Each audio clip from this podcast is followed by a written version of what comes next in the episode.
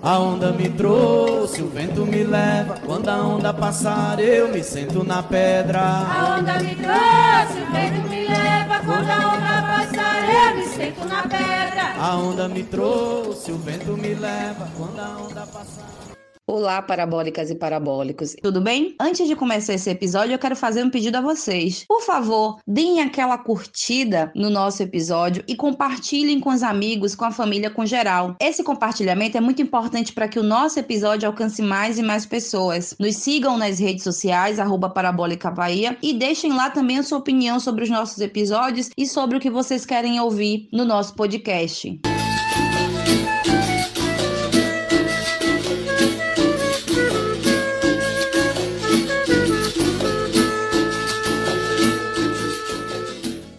Olá, eu sou Jamile Palafoz e esse é o Parabólica Bahia, o seu podcast favorito.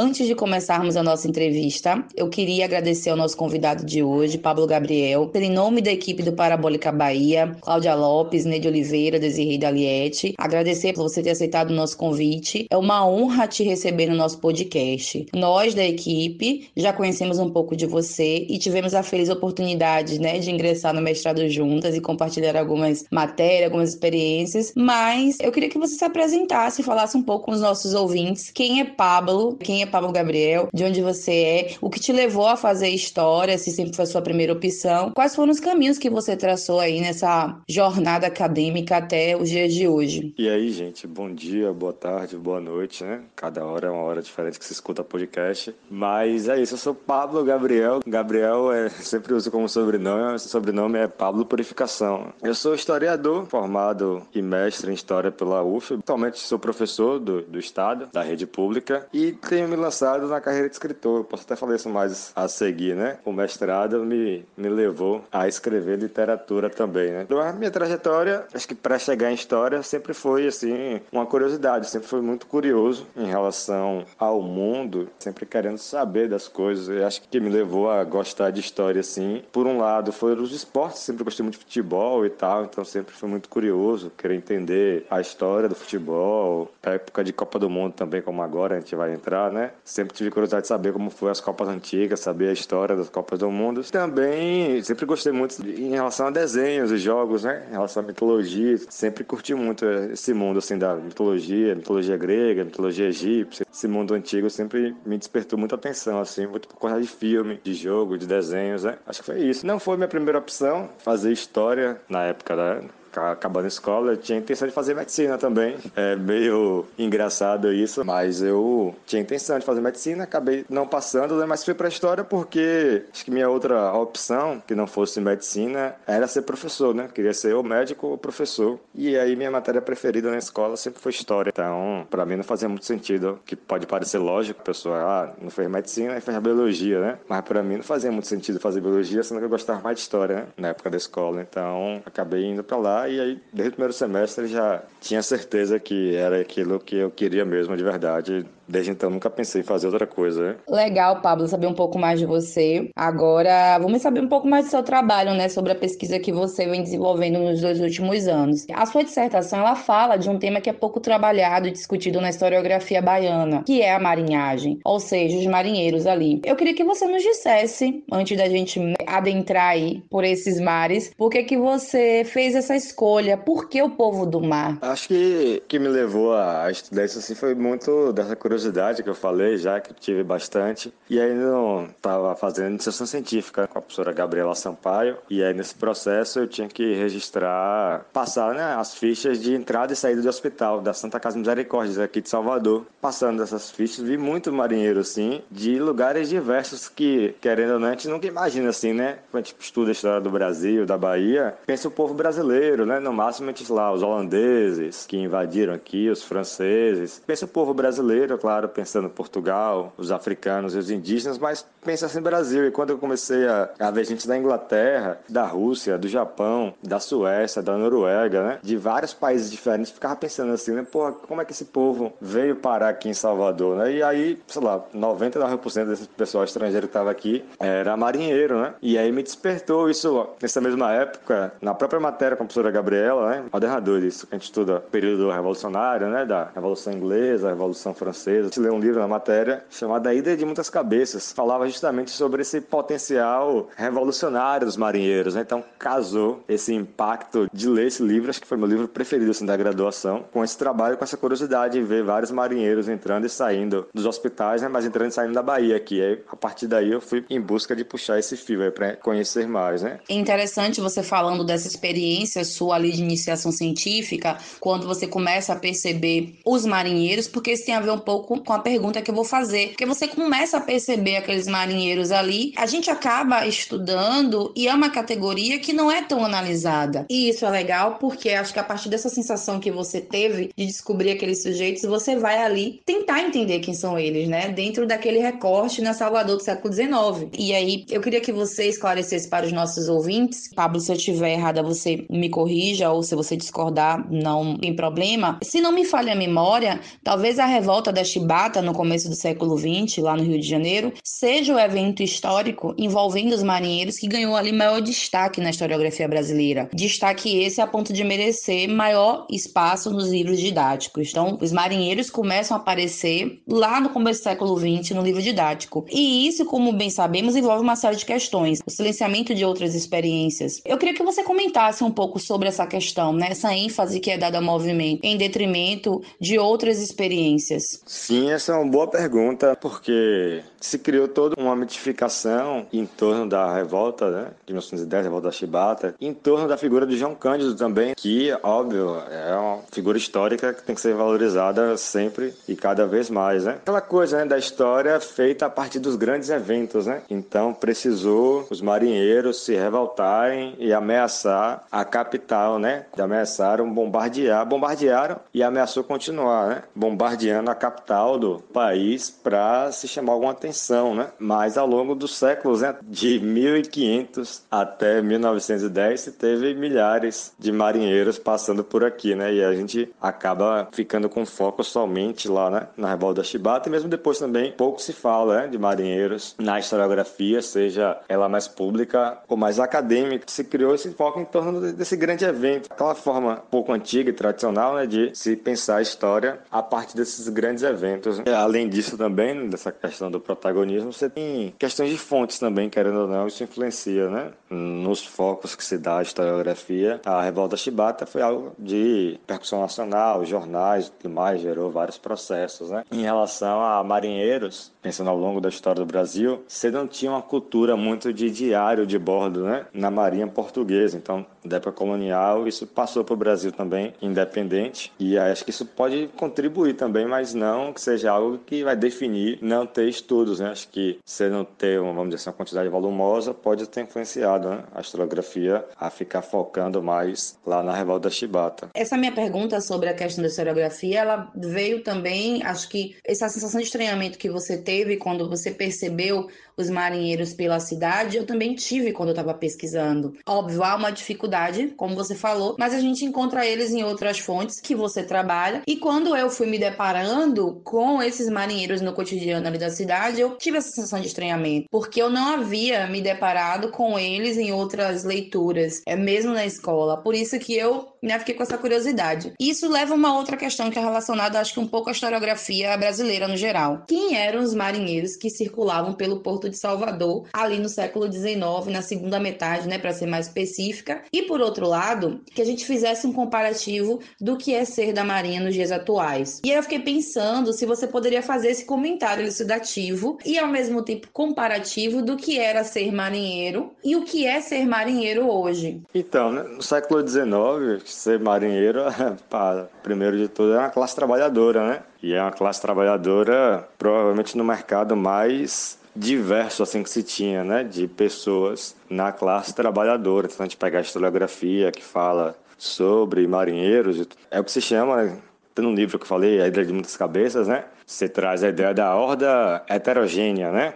Que é esse bando de gente de todo tipo de lugar, né? Então você tinha camponês, você tinha pessoas da cidade, você tinha pessoas pretas, brancas, asiáticas, né? Esse ambiente bem diverso, assim, que compunha. Tem até mulheres, né? Você tem uma historiografia já internacional que estuda a participação de mulheres também, se não como marinheiras, como trabalhadoras de navios, né? Mas ao redor desse mundo, né? Você já tem alguns estudos incipientes sobre isso. Para fazer um comparativo com hoje, acho que hoje é bem diferente daquela época, né? No sentido, até no século XX, na virada do 19 para o 20, ainda pega um pouco disso, né? A navegação a vapor, né? Quando substitui a navegação a vela, já vai trazer um grande, grandes mudanças assim, né? Porque um marinheiro de navio a vela, ele tinha uma série de trabalhos, o trabalho era muito mais desgastante. É meio que aquela coisa, né? De sair da manufatura para o trabalho industrial. Então, várias pessoas nesse caminho saem literalmente do navio, então a quantidade de marinheiros diminuiu bastante. Isso já falando de Brasil, né? Já nas primeiras décadas né? do século XX. E aí, você, atualmente, você tem a marinha de guerra, eu faço esse estudo, né? Na minha dissertação. Essa é um pouco dessa diferenciação da marinha de guerra e a marinha mercante, né? Então, você, marinheiro de guerra hoje é você ser um oficial, né? Do exército, fazer o mesmo tipo de trabalho, basicamente, né? Que o,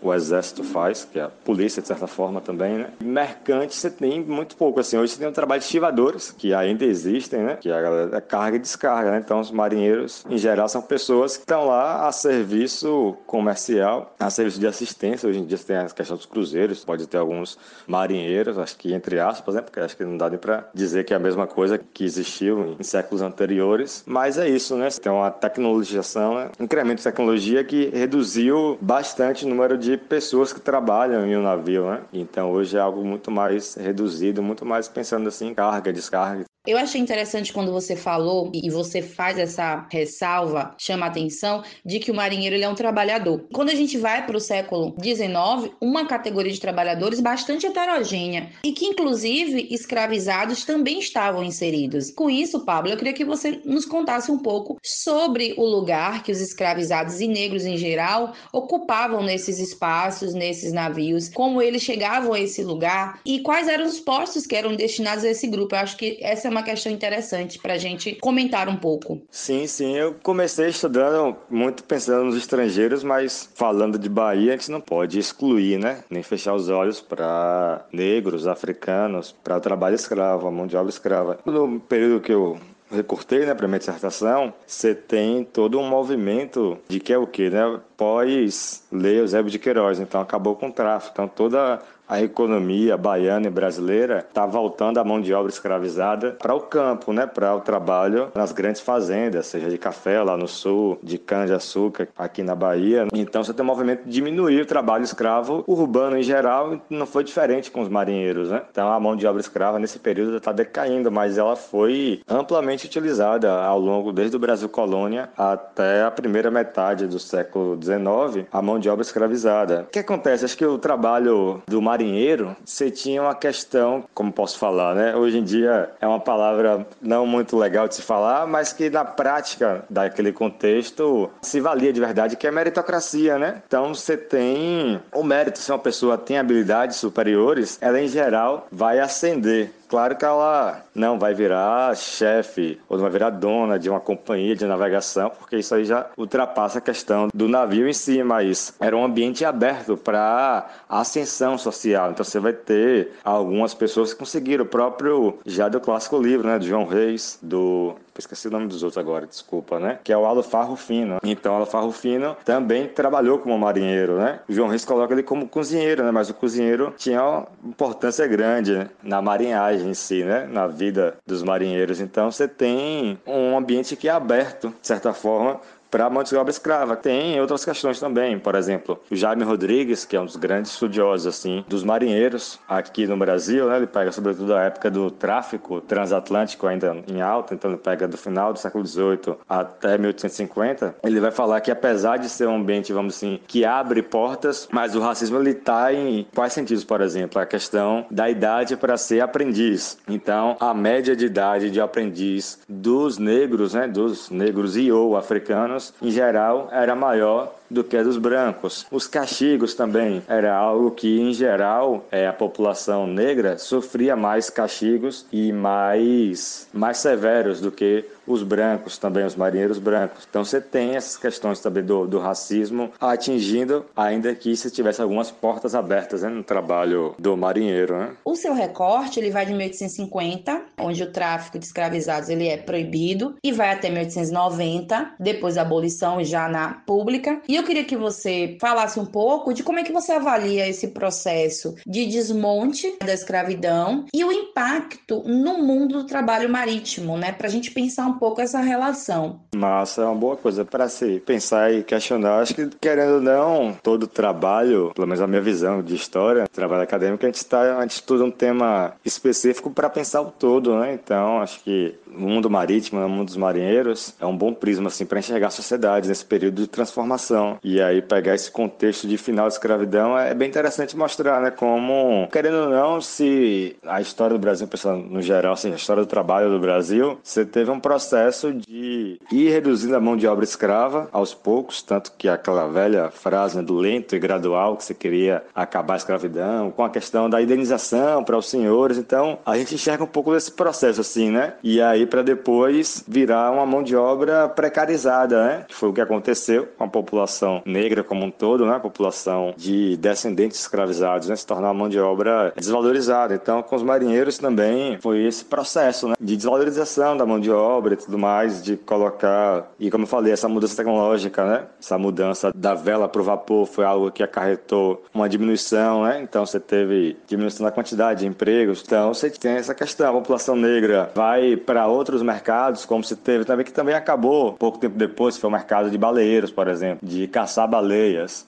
vender o óleo, né? Que era que servia de combustível, foi algo também que aos poucos foi acabando, né? E aí muitos tiveram que ir para outros empregos. Teve gente que conseguia trabalhar no porto, de estivadores procurar outras áreas porque foi algo que foi se acabando, se desgastando um pouco e basicamente o trabalho na marinha virou serviço, né? Na marinha de guerra. Marinheiro, marinheiro, quem te ensinou a navegar foi o tombo do navio, foi o balanço do mar. Lá vem, lá vem como ele vem faceiro, todo de branco, com seu bonezinho Sobre a marinhagem, chama um pouco a minha atenção essa relação da marinhagem e os crimes, porque é muito comum encontrarmos notas em jornais, documentos da Secretaria de Polícia, onde os marinheiros estavam envolvidos em diversas questões, como por exemplo desordens. Encontrei vários marinheiros que estavam envolvidos em desordens, marinheiros da Inglaterra, marinheiros franceses, alguns embriagados, enfim, uma série de crimes onde eles vão aparecer, mas que não geravam um processo era uma categoria que circulava bastante pelo porto. Os navios aportavam, ficavam ali para abastecer. Muitos eram presos duas ou três vezes, até como reincidentes. Mudava um pouco da dinâmica ali do porto da cidade. Eu queria que você falasse um, um pouco de como é que você avalia essas prisões desses sujeitos, terem algumas vezes passagens repetidas pelas instituições carcerárias de Salvador. Eu analisei que você tem um movimento né, da polícia de perseguição mesmo, de controle maior da classe trabalhadora como um todo. Isso envolve até, como eu falei, a questão do desmantelamento da escravidão e tudo mais, como é um processo que está acabando a escravidão e aí o aumento da vigilância está ocorrendo, o aumento das prisões, então as prisões cada vez mais diárias de estar tá querendo controlar essa população. E a região do Porto era uma região bastante, vamos dizer assim, visada, né, para a polícia de certa forma, onde tinha a maioria das prisões eram os bairros centrais de Salvador, as freguesias centrais, então a região portuária, a região Pelourinho, essas regiões mais próximas do centro, onde se tinha controle bastante rígido. E aí pensar essas vivências dos marinheiros tem uma questão que, pelo que eu analiso até pela historiografia, é algo estrutural assim, né? Um trabalho marítimo, um trabalho super mega pesado que se tinha e um trabalho isolado isolado do resto da sociedade, né? Durante vários e vários meses, dependendo do tipo de viagem que se fazia, do tipo de navio que se tinha. Então se levava meses dentro de um navio sem sair. E aí acaba que isso em vários lugares do mundo, quando os marinheiros saíam, eles estavam a fim de curtir, de curtir o período de liberdade, era como eles chamavam até, né? O período de terra firme de liberdade. Então, eles estavam isso ao longo da história, né? Querendo curtir o máximo que puder, período em terra firme. Então, era muito comum, né? Algo muito associado, né? Os marinheiros com o mundo, da questão do álcool, das festas e tudo mais, se a gente pensar até, por exemplo, nas religiões populares, o, o banda, né? Você tem a questão do marujo, algo muito sempre ligado ao álcool. Então, faz parte dessa cultura popular a ligação de marinheiros com festas, com embriaguez. Dado isso, né, se é algo que é mais estrutural e histórico, você tinha uma perseguição bastante forte assim sobre os marinheiros, justamente por conta disso também, essa questão de potencial revolucionário. Claro que do século XIX não é o mesmo contexto lá do século XVI, XVII, quando o capitalismo estava surgindo. O século XIX já está mais ou menos é, estabelecido, então você já tinha uma estrutura que os marinheiros não conseguiam mais abalar, mas você tinha uma perseguição muito grande, não só dos marinheiros, mas da população em geral, para se tornarem marinheiros, né? Porque os marinheiros da Armada, eles eram pessoas que eram presas, né? Eram chamados vadios, bem entre aspas, né? Que eram mandados para lá. Então, você tinha uma perseguição à população para mandar para a Marinha, porque a Marinha você tinha essa visão né, da Marinha como espaço para corrigir as pessoas, corrigir jovens, crianças e também adultos, né? E aí, se a gente pensar a questão racial, quem eram esses vadios? Sim, tem muito a ver mesmo com essa questão do controle, controle das pessoas que vão circular por determinados espaços. A gente está falando de um espaço ali no Porto de Salvador que era muito movimentado, então a gente vai ter uma série de outros trabalhadores, várias categorias, e eu acho que essa efervescência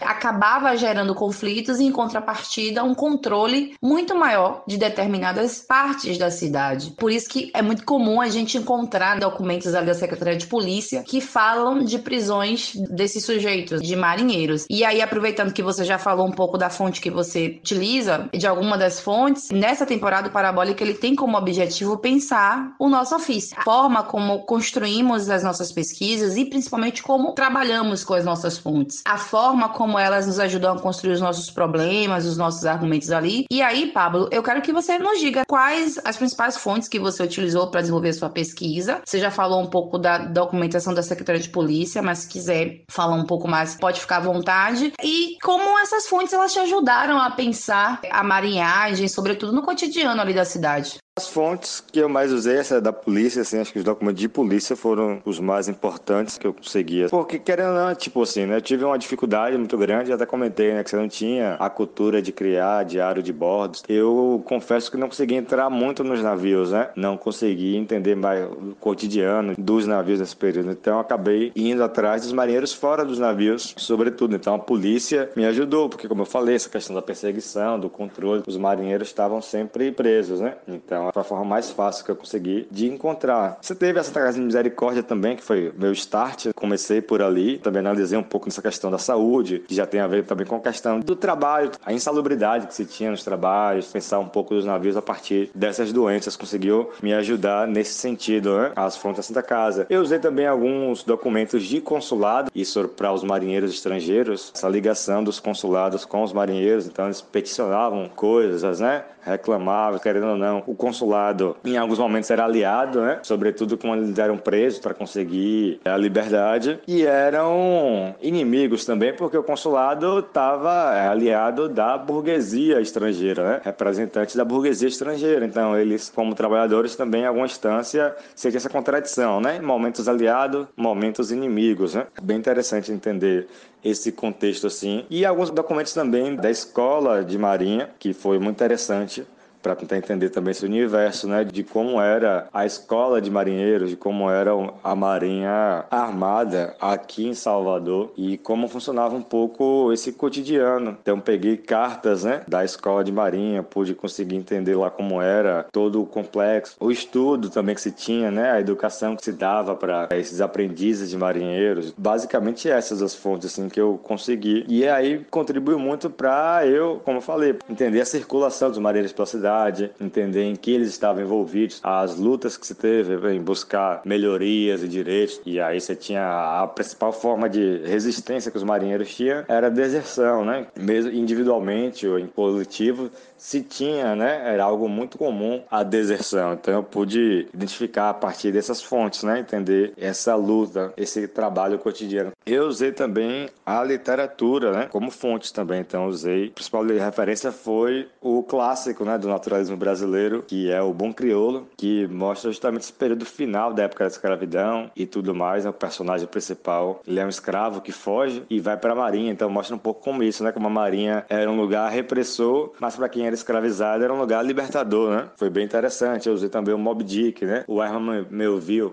que é um escritor clássico da Inglaterra, que foi marinheiro, né? Foi almirante, uma série de histórias. Então, mais, o maior clássico é o Moby Dick, né? Que fala bem assim desse cotidiano. Acho que a melhor forma que eu consegui entrar nos navios foi através da literatura, né? Como fonte, não podia deixar de falar também. Né? Aproveitando que você falou da questão da literatura como fonte, eu vou passar agora para a gente falar de Bom Crioulo, que é uma literatura e que traz uma discussão muito interessante sobre a relação da literatura como uma fonte de pesquisa histórica e é uma relação da literatura com a história. Para quem não conhece, o livro trata-se de um romance que foi originalmente publicado em 1895, ou seja, é um livro produzido no século que você pesquisa, no século XIX, muito embora seja ao final do século, ele traz o olhar do autor, que é o Adolfo Caminha, sobre o cotidiano dos marinheiros. E aí vale aqui o Adolfo Caminha, ele foi oficial da Marinha, então ele tinha uma vivência dessa marinha. O livro tem como protagonista um escravizado. Eu queria que você comentasse sobre essa relação, um pouco da história e da literatura, e como essa obra, especificamente, te ajudou a pensar o cotidiano. No sentido de, por exemplo, tem alguma questão ali que foi tratada pelo Adolfo Caminha e que você encontrou elementos parecidos em outras fontes durante a sua pesquisa? É, esse livro é um livro clássico assim, da nossa literatura, né? Acho que ele dá meio que junto com Cortiça, considero acho que os dois principais livros do naturalismo brasileiro, né? É um livro que, que me ajudou bastante, assim, porque eu li ele bem no momento, como eu falei, tive essa dificuldade de entrar nos navios pelas fontes, né? Então eu fiquei quebrando a cabeça de como conseguir fazer isso. E aí veio a dica da literatura, que foi até a Silvana Gerra, né, que é uma grande referência para mim. Ela tem uma dissertação que pesquisa os marinheiros da Armada lá no Rio de Janeiro, mais ou menos no mesmo período, né? Nesses meados do século XIX. Então ela me deu esse toque assim de usar a literatura como fonte. E aí quando eu li o Bom Crioulo assim, me abriu muitas portas assim para pensar esse cotidiano da Marinha para pensar dessa relação também com o racismo, né? Essa ideia do racismo, como naturalismo, como movimento literário, o racismo está bem presente, né? Mostra essa relação homossexual e interracial entre Amaro e Aleixo, né? Então, foi, acho que me ajudou muito assim pensar como o racismo ativado, né? Como era o racismo cotidiano na Marinha, como é que ele servia. Então, se fala dos castigos, por exemplo, né? E aí depois eu consegui encontrar como de fato esses castigos, né?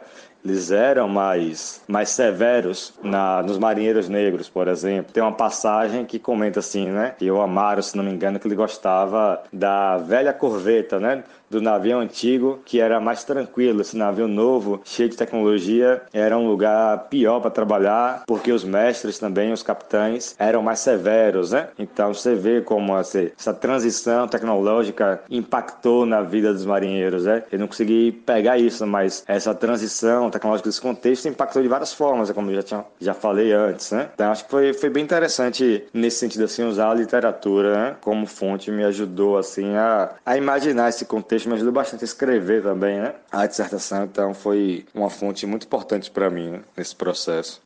Quando a gente estava separando ali os nomes e os trabalhos de pessoas que a gente queria que falasse essa temporada no nosso podcast, e quando surgiu o seu nome, logo me veio, né? O, o Bom Crioulo foi o primeiro elemento que eu falei assim: não, a gente vai ter que ter ali um, um momento para falar um pouco desse livro, porque ele é um livro que precisa ser lido. Ele é um livro pouco conhecido, descobri ele tem pouco tempo, acho que dois ou três anos atrás, então, para mim, muito recente, e que certamente deve ter sido recebido à época que foi lançado, com vários receios e críticas, porque ele traz uma questão que à época era um tabu, que é a homossexualidade, e que inclusive ainda é um tabu hoje para algumas pessoas. Mas ele traz a homossexualidade em um espaço que era predominantemente masculino. Você falou em algum momento que as mulheres vão participar ali, mas é uma predominância masculina. Ele coloca em xeque toda essa construção de virilidade, desculpa, e masculinidade em volta dos homens, no geral, mas a construção em torno de uma categoria específica que são os marinheiros. É um livro que traz uma discussão muito interessante. Há uma cobrança sobre essa categoria do ponto de vista mesmo de ser esse homem, né, macho e tal. E eu queria que você falasse um pouco como é que você pensou essa questão da homossexualidade na marinhagem e se você encontrou fontes que te possibilitaram trazer essa discussão. Sim, sim, esse é, era um grande tabu, acho que ainda é, querendo ou não, de certa forma, é, os marinheiros ainda têm uma imagem associada com a homossexualidade. Se a gente pensar assim nas Forças Armadas, os marinheiros e a homossexualidade têm uma associação muito maior do que o exército, do que a aeronáutica, do que os policiais e tudo mais, no imaginário popular e tal. O livro, ele foi de bastante impacto, assim, tanto que o próprio Adolfo Caminha sabia da polêmica que ele estava lançando, ele lançou o livro como um oficial da Marinha, né? Um ex-oficial oficial, um oficial da Marinha, não me lembro agora exatamente, mas ele não teve coragem de nomear, né? Porque sabia que era algo bastante polêmico. Assim, infelizmente eu não consegui nenhuma fonte, mais, vamos dizer assim, mais palpável que desse para escrever mais sobre o assunto. Então, acabei pegando mais referências. Tuvana Gerra fala sobre isso, Jaime Rodrigues também fala sobre essa questão da homossexualidade na Marinha. Eu, infelizmente, não consegui nada assim que pudesse trazer algo de novo. Eu faço um debate que é o que, né? É uma questão que de certa forma, seria natural se a gente pensar ao longo da história da marinhagem, né, pensar desde a época das grandes navegações, se passava mesmo navio. Então, seria natural que esses homens, já que, sei lá, a esmagadora maioria das pessoas que estavam em navios eram homens, iriam ter relações sexuais entre eles. E aí, de diversos tipos, né? Teria relações forçadas, vamos dizer assim. Você teria estupros, você teria relações hierárquicas, né? Dos capitães, dos chefes, dos mestres utilizando, né, do seu poder para ter relação sexual. E aí você tinha a figura do aprendiz, né? O aprendiz geralmente eram jovens, eram pessoas mais jovens, então ele tinha aquela coisa, né, do papel feminino dos navios, né? Então eles aprendiam a limpar, por exemplo, né? Eles aprendiam dessa parte de limpeza e acabava também meio que servindo sexualmente os marinheiros. Você tinha isso. Eu assisti recentemente uma série, né, que conta a história da primeira volta ao mundo, que foi a do Fernão de Magalhães, que saiu da Espanha e deu a volta ao mundo em 1519, né? Nesse período aí das grandes navegações. E aí na série tem uma cena, né? De um estupro, né? Um marinheiro que tenta estuprar um aprendiz. Aí depois ele foi penalizado e tudo mais. Então era algo muito comum, assim, né? Só que como eu não tive, por exemplo, diários de bordo, algo, algum processo que analisasse especificamente isso, foi algo, foi algo que não tive condições assim de escrever, mas acho que é isso, né? O panorama seria você tinha relações sexuais misturado com violência, misturado com hierarquias, mas também relações afetivas, né? Acho que a gente não pode negar esse campo também afetivo e dizer que era impossível de acontecer, né? Acho que era algo bem provável até. E eu, querendo ou não, pensando no bom crioulo, né? O Amaro, que é o protagonista, ele tinha um afeto por Aleixo. O Aleixo, aparentemente não. Tinha, ele se utilizou de Amaro para conseguir ascender, ele chega como aprendiz e tudo mais, e ascende mas na história você tinha uma relação afetiva, né? De Amaro para Aleixo. Acho que essas relações afetivas, elas existiam. O próprio Moby Dick também, né? Você tem uma relação, não uma relação amorosa, mas uma relação de amizade, né? Se coloca uma afetividade de amizade muito grande. De Ismael, que é o protagonista, né? Que é branco, que é inglês, com Quiquig, que era da Polinésia. Então eles viram super amigos, de meio que um dar vida pelo outro. Então você tinha relações afetivas também nesse mundo que construía, né? A marinhagem. Então, acho que esse seria mais ou menos o panorama que eu consegui identificar. Né? Marinheiro, marinheiro, quem te ensinou a navegar foi o tombo do navio, foi o balanço do mar. Lá vem, lá vem, como ele vem faceiro, todo de branco com seu bonezinho.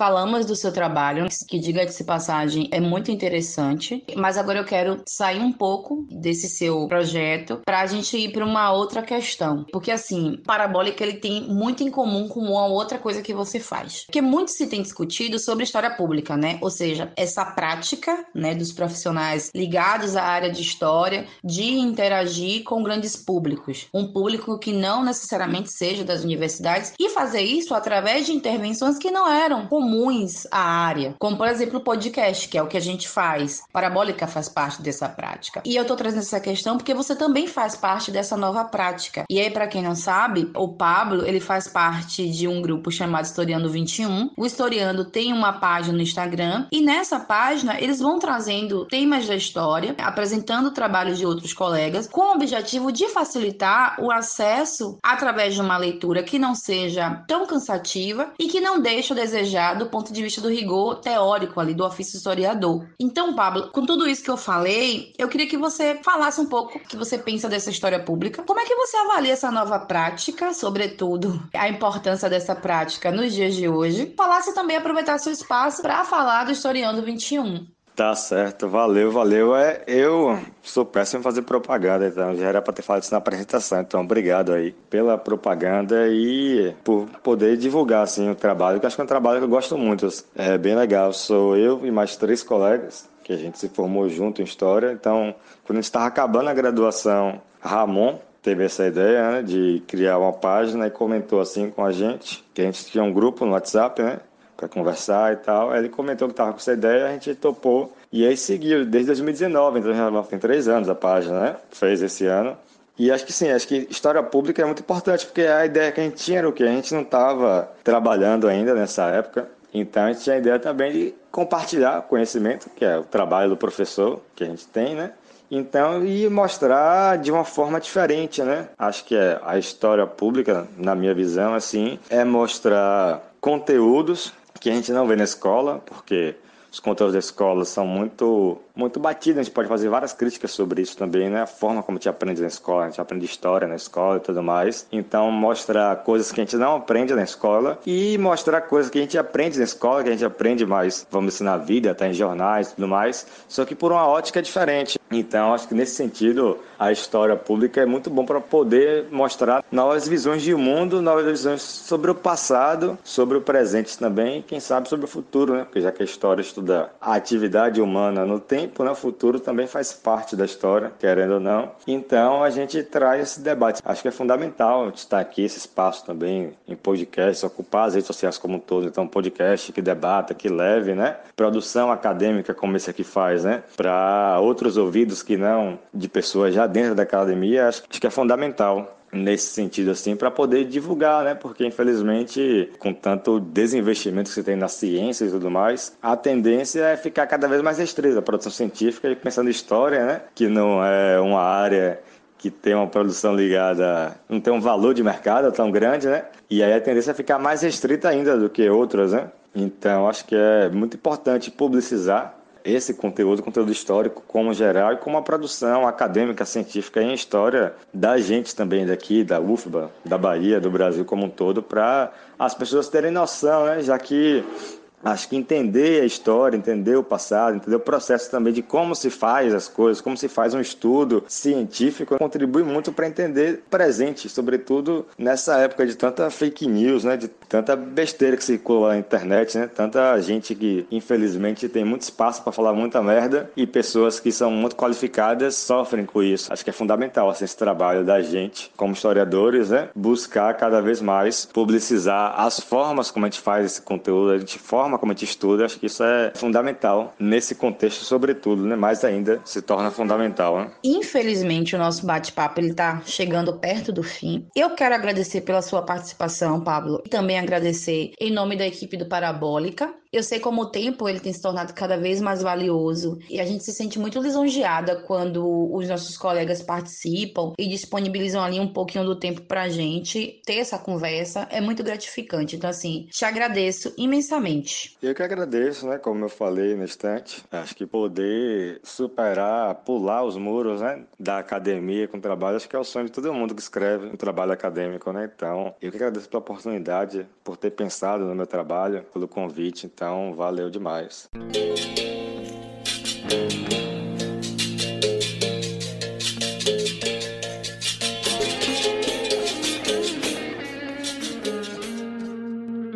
Para finalizar, infelizmente agora é para finalizar mesmo, a gente tem no Parabólica um quadro chamado Largo Doce, é o momento do nosso convidado ele fazer uma indicação para os nossos ouvintes. Pode ser um livro, pode ser um lugar, uma música, é, é uma referência que você gosta e que você quer compartilhar com outras pessoas. Só que eu lembro que no começo da nossa conversa e quando eu pedi para se apresentar, você falou um pouco de que você agora está começando essa carreira de escritor. Então, eu vou deixar também o Largo Doce aberto para você falar dessa carreira. E se quiser fazer indicação de algum texto que você escreveu, acho que é importante, né? Você também falar um pouco dessa sua carreira de escritor. Se você também quiser fazer a indicação do livro, da música ou de algum lugar, pode ficar à vontade. O espaço é todo seu.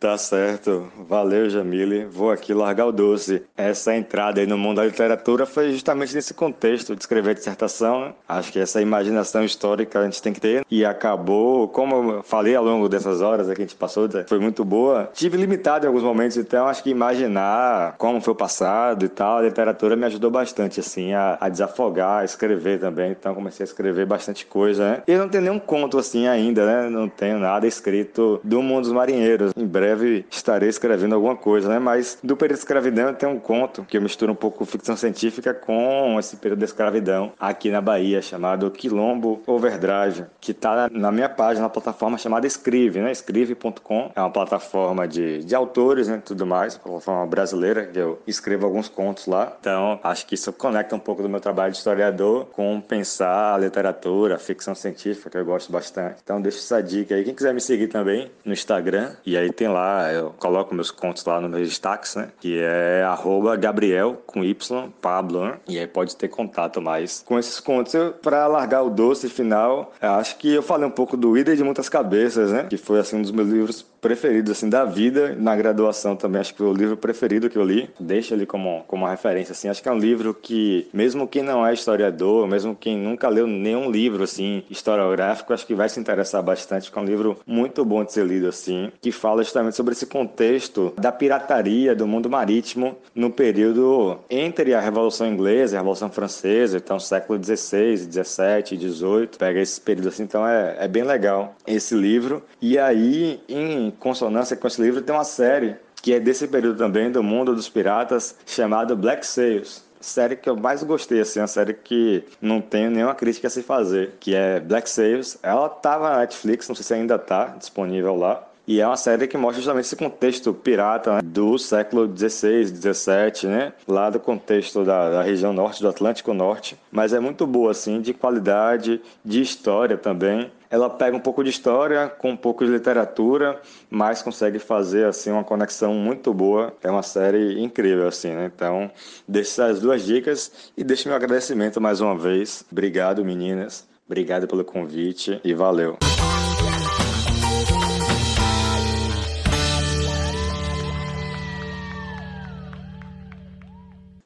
Para a composição desse episódio, tivemos na produção Cláudia Lopes, Jamile Palafoz e Neide Oliveira. Roteiro e apresentação, Jamile Palafoz. Edição e mixagem, Neide Oliveira.